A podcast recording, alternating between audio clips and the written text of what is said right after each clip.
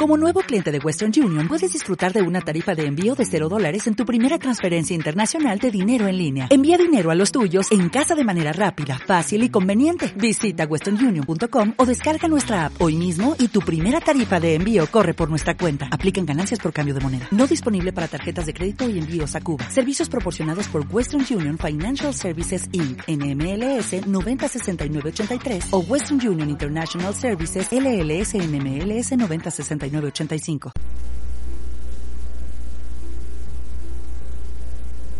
Ángel previo a la reunión. Antes de que acudan a una reunión, amados míos, enviamos a sus hogares un ángel que afina la acción vibratoria de sus cuatro cuerpos inferiores. En muchos aspectos, ellos le despejan el camino a ustedes, los protegen y tratan de sostener tanta armonía como sea posible en, a través y alrededor de ustedes, de manera que la elevación de su conciencia a los maestros ascendidos, que puedan oficiar en su reunión, no será enteramente una cuestión de último minuto. Cuando ustedes entran a las vibraciones de un santuario santo, y entonces rápidamente a la actividad vibratoria de los seres ascendidos, verán la radiación de los maestros ascendidos, aun cuando nosotros la reducimos, vibra mucho más rápidamente que las energías de los vehículos emocional, mental, etérico y físico de cualquier persona que esté afuera de un retiro de maestro ascendido. El propósito de la música, de la visualización y de la devoción al maestro o arcángel, a quien está dedicada la reunión, es el de atraer la totalidad de los cuatro vehículos de todos los allí reunidos, arriba, a las vibraciones de la presencia de los maestros. Cuanto mejor pueda hacerse esto, tanto menos energía el maestro presidente tendrá que descargar desde su mundo para hacer contacto con la mente externa de ustedes. Así, tanto más podrá él descargar para bendecirlos durante la reunión. ¿Lo ven? Sin embargo, comprendemos que en su mundo de hoy, en vista de que todos ustedes están más o menos involucrados en la disolución de diversas deudas kármicas, ciertamente que la necesidad de ganarse la vida en el mundo externo no es una de las menores, que no pueden dar más que el máximo de sus posibilidades y habilidades, y quisiera agregar que el suyo ha sido un máximo excelente Estamos indudablemente muy agradecidos de que se toman el tiempo y que tienen el interés para venir a escucharnos, recibiendo así al menos algo de nuestra gracia, si bien la totalidad de la misma no es siempre sostenida en sus mundos. Ángeles más cercanos en 1958. En el año de 1958, tal cual se les ha dicho, va a llamarse el año de los ángeles. Es el año en que los mismísimos ángeles tendrán un papel preponderante en las actividades de acelerar la acción vibratoria de los estratos de conciencia en que vive la humanidad. Ustedes verán más y más libros, imágenes y representaciones de ángeles a medida que en 1958 comience a desenvolverse. Claro está al yo pertenecer a ese reino, estoy muy agradecida de que la huesta angélica reciba esta oportunidad. Una vez que hayan sentido la presión del poder de alguno de estos poderosos ángeles, y podrán sentir esa presión si ponen su atención sobre ellos y piden su bendición o protección, sanación o lo que sea que fuere que necesitasen estarán indudablemente agradecidos de tenerlos como su constante y todopoderosos amigos de luz. Al tiempo que avanzan a lo largo del sendero de la vida con su mano sobre la mano de Dios, sirviendo al prójimo y a la vida aprisionada por doquier. El júbilo más tremendo que puede haber es servir a Dios especialmente cuando experimentan el gran optimismo de la hueste angélica para sostener su entusiasmo en ese servicio, cuando tienen la fe de los ángeles para sostener su confianza en Dios, cuando tienen el poder sanador de la hueste angélica instantáneamente disponible al hacer el llamado, para resucitar y revivificar la estructura atómica. Y cuando tienen el pleno momentum angélico de fuego violeta a su comando, para utilizar en la purificación de los registros etéricos destructivos que puedan estar todavía en sus mundos y que constituyen las causas y núcleos de todas las apariencias perturbadoras. Asistencia de los arcángeles. En calidad de una que en una ocasión llevara puesto un cuerpo terrenal similar al de ustedes, puedo decirles que ni José, ni Jesús, ni yo podríamos haber sido victoriosos en nuestra asociación con la humanidad y las apariencias humanas de la época ni en mi asociación con los discípulos en el establecimiento de la dispensación cristiana, de no haber sido por la presencia constante y amoroso cuidado de los poderosos arcángeles y la hueste angélica. He dicho esto una y otra vez. Por toda la eternidad habré de estar agradecida por su vigilancia, cuidado y servicio que me prodigaron. Ustedes que han estado aquí presentes durante las visitaciones de esos grandes arcángeles, cuando descargaron los dictados para su libro.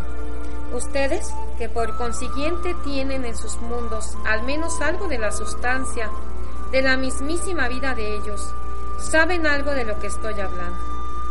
Solo piensen en esos grandes y poderosos seres que también tienen que habérselas con otros planetas y otros universos distintos a este. Y sin embargo dan de su vida y atención a un puñado de corrientes de vida no ascendidas, con la esperanza de despertar en esas conciencias el mismo amor que ellos tienen por la vida y el mismo deseo y determinación de liberar esa vida.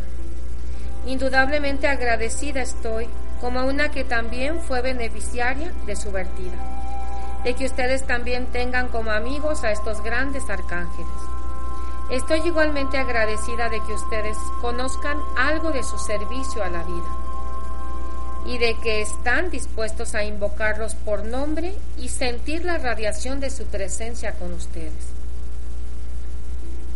Legiones de María.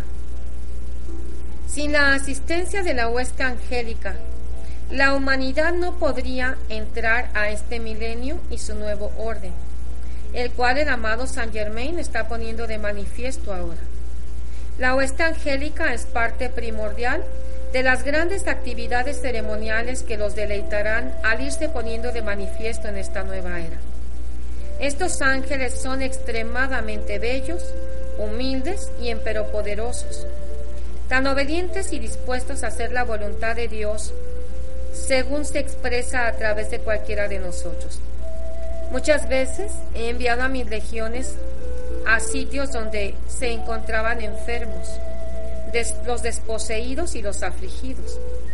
Y esos ángeles tan bellos, con brillantes alas de luz, bello cabello dorado y destellantes vestiduras de tonalidades iridiscentes, no hacían más que humildemente hacer la venia frente a mí y voluntariamente iban a esos sitios, donde era grande el sufrimiento Muchas, pero muchas veces su asistencia era rechazada debido a la incredulidad y la falta de aceptación de sus servicios. Muchas veces la gente a la, a la, que se enviaba la asistencia en respuesta a sus oraciones no aceptaba su ayuda cuando le llegaba, pero nunca, por más que esos ángeles regresaran con su misión sin realizar, se sentían desanimados. Sencillamente hacían la venia humildemente ante nosotros, a la espera de la nueva expresión de nuestra voluntad. A veces, el mismo ángel regresaba al mismo individuo una y otra vez, hasta que este último, en un momento de gracia, podría aceptar y aceptaría el don de sanación, o sea, lo que fuere que me había hecho enviar al ángel en respuesta a su oración amigos reales. Encontrarán que es bien fácil trabajar con la hueste angélica. Los ángeles no son seres de lógica ni de razón, sino de amor divino y trascendental. Son inteligentes, ah, sí, muy inteligentes, pero su amor responde instantáneamente a la dirección de cualquier ser divino o ser no ascendido, que fervorosamente los invoque en el nombre y autoridad de su propia presencia yo soy, individualizada. Responden especialmente a aquellos de ustedes que los conocen por nombre y que los invocan a diario. Me ha tocado ver grupos de ángeles del Templo del Sagrado Corazón, del Templo de Saquiel y en muchos de los otros templos en nuestra octava, en medio de realizar uno de sus bellos rituales en gratitud por la vida, al sol o en una de sus danzas de fuego. Aun cuando estaban en movimiento, los he visto registrar el llamado pidiendo ayuda de alguna índole de seres humanos que los conocen. Luego, tan rápidamente como les era posible, terminaban con gracia lo que estaban haciendo y acudían instantáneamente a la hora de quien los invocó y que necesitaba asistencia. Servicio íntimo del ángel guardián. No existe ángel que no responda al llamado que le hace algún individuo, no solo de aquellos de ustedes que conocen el servicio de la hueste angélica, sino de cualquier alma que necesite ayuda. Aquellos de ustedes que conocen los nombres de los siete grandes arcángeles y sus arcangelinas, y conocen los nombres de muchos de los grandes querubines y de la hueste angélica, son particularmente bendecidos ya que por ello tienen una comunión más íntima con dichos seres. Ese sentimiento íntimo de asociación puede desarrollarse hasta llegar a ser un momentum, hasta que ustedes verdaderamente sientan aquí mismo en el mundo de las apariencias físicas que están en términos íntimos con uno más de ellos. A menudo esa afinidad se consuma mientras que sus cuerpos físicos duermen por la noche. Su ángel guardián a menudo los acompaña al Royal Teton o algún otro retiro donde los maestros ascendidos están reunidos. Se les permite entonces consultarlos y aprender mucho de ellos. Este ángel guardián podrá ser ya sea su ángel ministrador o como acabamos de decir, uno con quien ustedes han desarrollado un sentimiento particularmente íntimo de amor divino y devoción. Amados míos, durante este año que apenas amanece, por favor, anclen dentro de sí la conciencia de que la hueste angélica es tan real como ustedes lo son unos con otros. Los ángeles están más dispuestos que sus prójimos a darles una mano, ya que servir a la vida constituye su única razón de ser. Esta noche, desde el corazón del gran sol central de este sistema, invoco la más poderosa esencia sanadora de este salón, para sanar el alma, la mente, los sentimientos, los cuerpos y asuntos de todo bendito ser, utilizando el momentum plenamente acopiado de mi conciencia sanadora para hacerlo. Luego amplificó eso para incluir a todos los que ahora pertenezcan o hayan pertenecido a las actividades de nuestro amado Saint Germain. Decreto que esta misma radiación desde las legiones del amado Rafael será establecida en a través y alrededor de cada santuario y grupo, bajo esta radiación, a partir de esta noche en adelante. Ahora, hijos míos, dejen ir dejen ir y dejen ir toda apariencia de carestía, de mala salud y de apariencias discordantes de la índole que sea que los esté perturbando. De ahora en adelante vivan en la aceptación de la perfección ahora manifestada. Sepan siempre que como madre suya, yo estoy tan disponible a ustedes con mi asistencia sanadora como la madre más amorosa en la tierra.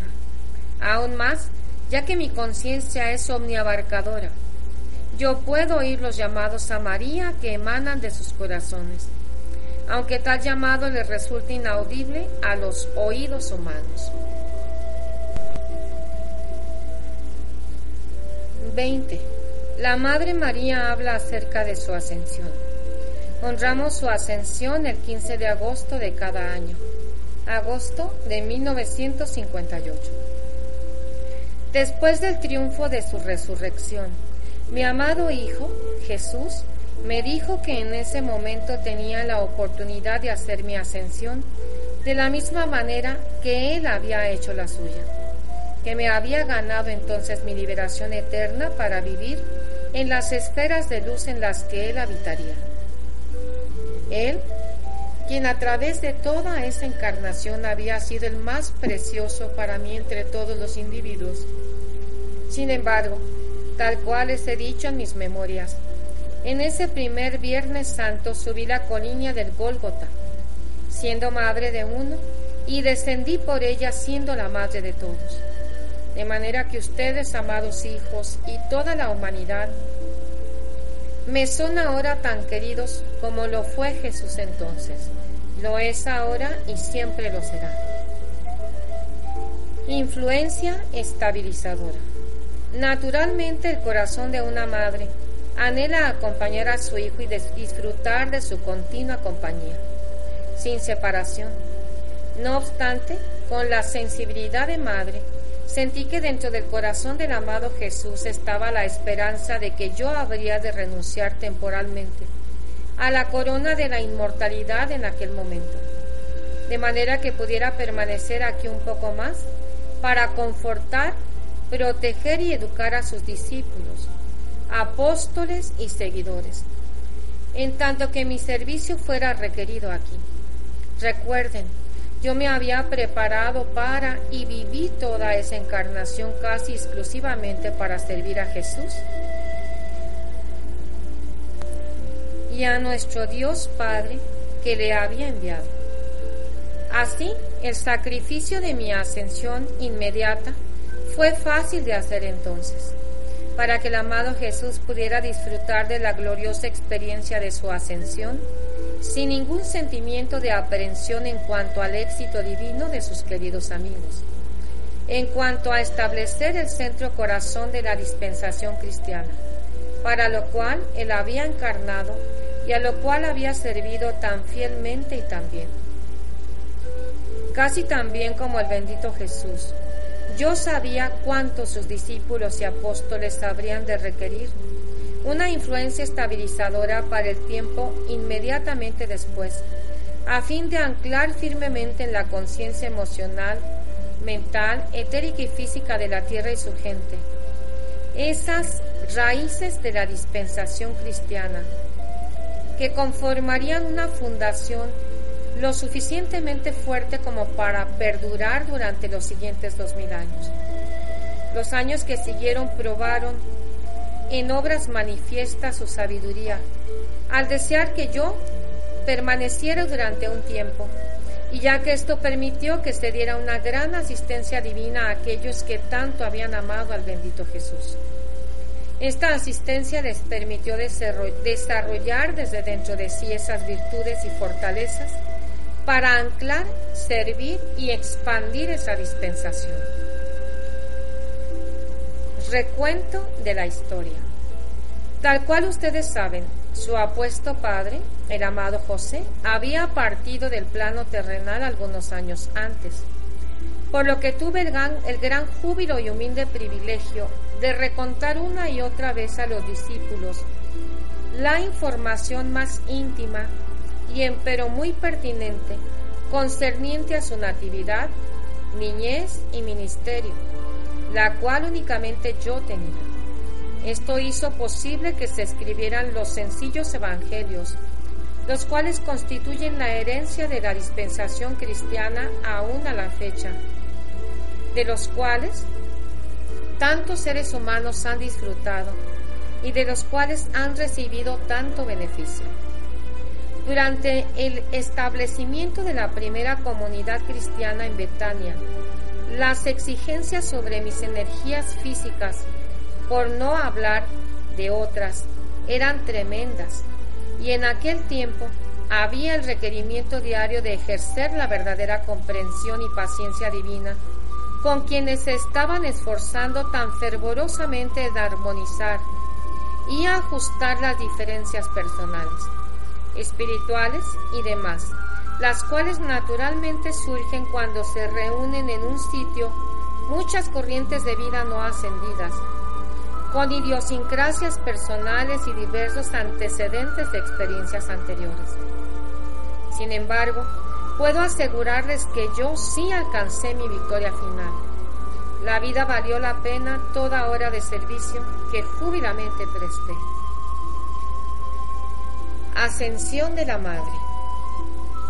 Cuando finalmente cobré conciencia del hecho de que mi servicio habría de completarse aquí, me alegré de que mi peregrinaje terrenal habría de terminar pronto, ya que los años habían tenido su efecto en mi forma física. Convoqué a mi alrededor a los discípulos y apóstoles que entonces me acompañaban, y dándoles mi bendición personal me despedí amorosamente de ellos. Luego, en la gloria de la bendita misericordia de Dios, me reuní con mi Hijo en los ámbitos celestiales, donde ahora permanezco, como también permanece Él, como constante y fiel amiga y protectora de todos aquellos que deseen mi ayuda. Ahora también soy su madre, amados míos, y los exhorto a invocarme cada vez que requieran la asistencia que sea es mi alegría servirles a todos y cada uno de ustedes.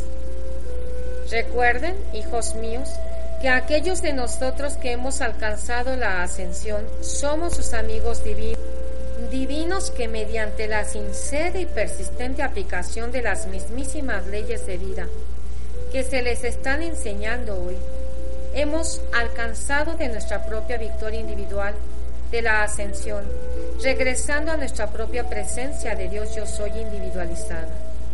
Al haber caminado victoriosamente por los caminos de la tierra, adelante de ustedes y conociendo el sentimiento de la maestría divina sobre todas las cosas humanas, estamos ahora en capacidad y jubilosamente dispuestos en ello de asistirlos a exitosamente terminar su propio peregrinaje, el cual algún día igualmente terminará en la victoria de su propia ascensión personal. El reconocimiento de su propia amada presencia yo soy, así como también su adoración, devoción y servicio a la misma, es de primerísima importancia para ustedes y ni el amado Jesús, ni yo misma, ni ninguno de los miembros de la hueste ascendida debe ser adorado como deidad. En lugar de su propia presencia yo soy individualizada. Más bien, en todo momento, deseamos ser considerados como sus hermanos y hermanas divinos, quienes hemos alcanzado la perfección de la imagen divina de nuestra fuente. Gracias y que tengan un buen día. 21. La ley de sanación explicada. Town, Pensilvania, 2 de julio de 1958. Diciembre de 1958.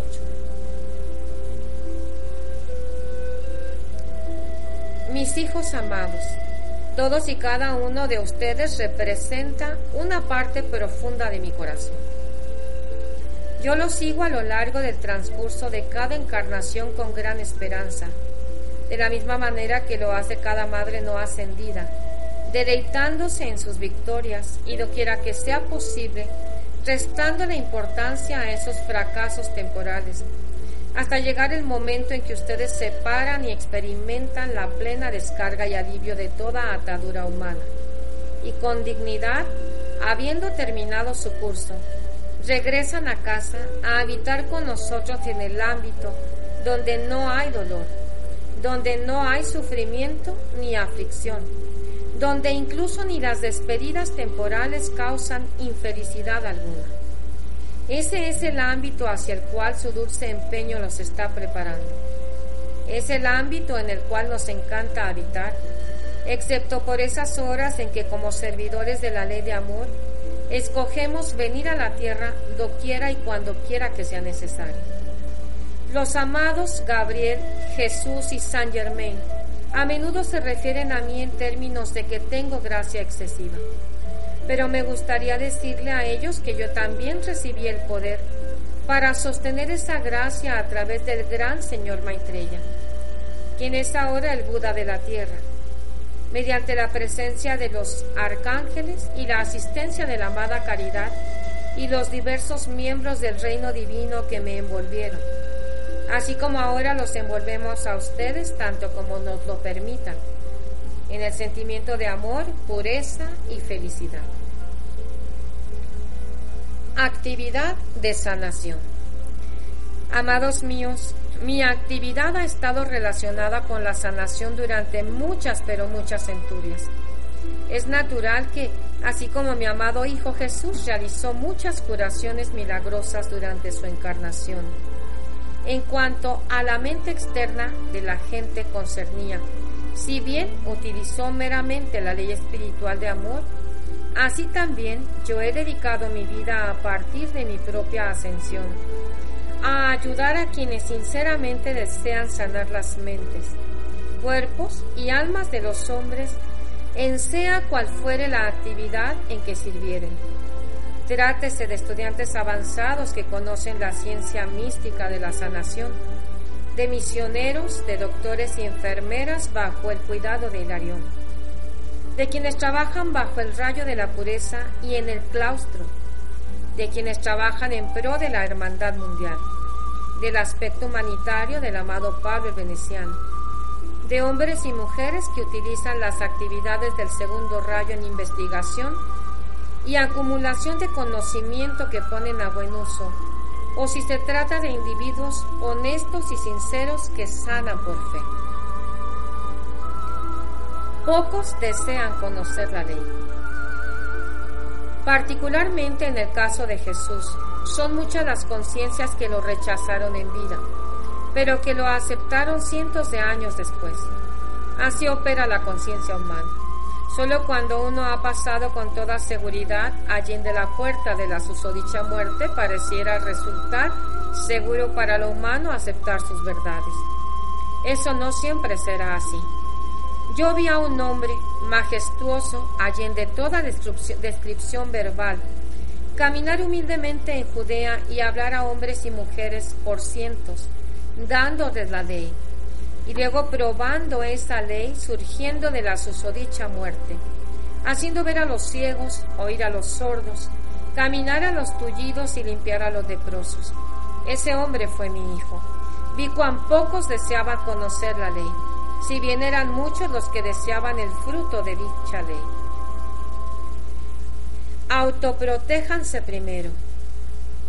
Hoy, al medir a cada chela, vemos sobre la pantalla de la vida que más y más de ustedes están aplicando la ley por cuenta propia.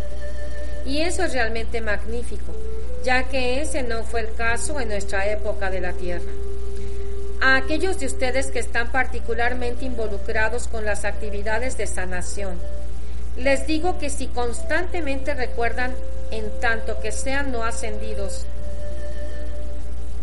autoenvolverse en la luminosa presencia de algún miembro del ámbito de los maestros ascendidos, antes de siquiera comenzar a vérselas con los problemas y aflicciones que vendrán a su atención. De manera que tal cual dijera el Maha, Sahib ayer, no atraigan así esa zozobra, sino más bien encerrados, sellados y aislados en mi presencia, en la del amado Jesús, en la del Señor Miguel o la, de San Germain, puedan ustedes dirigir entonces las corrientes sanadoras dentro de esos individuos que necesitan la asistencia, ya sea de su propia presencia yo soy o de cualquier maestro ascendido invocando todas las llamas y rayos del reino de la divinidad con que ustedes se han familiarizado dentro de esas corrientes para darles asistencia. Eliminen las causas y núcleos de zozobra. Permítanme responderles una vez más, por más que ya lo hayamos hecho todos, que primero es menester eliminar la causa y núcleo de la aflicción en los niveles internos donde no se le ve antes de poder tener una sanación permanente, aquí en el plano terrenal, donde sí se le ve. De otra manera, lo que harán será precisamente lo siguiente.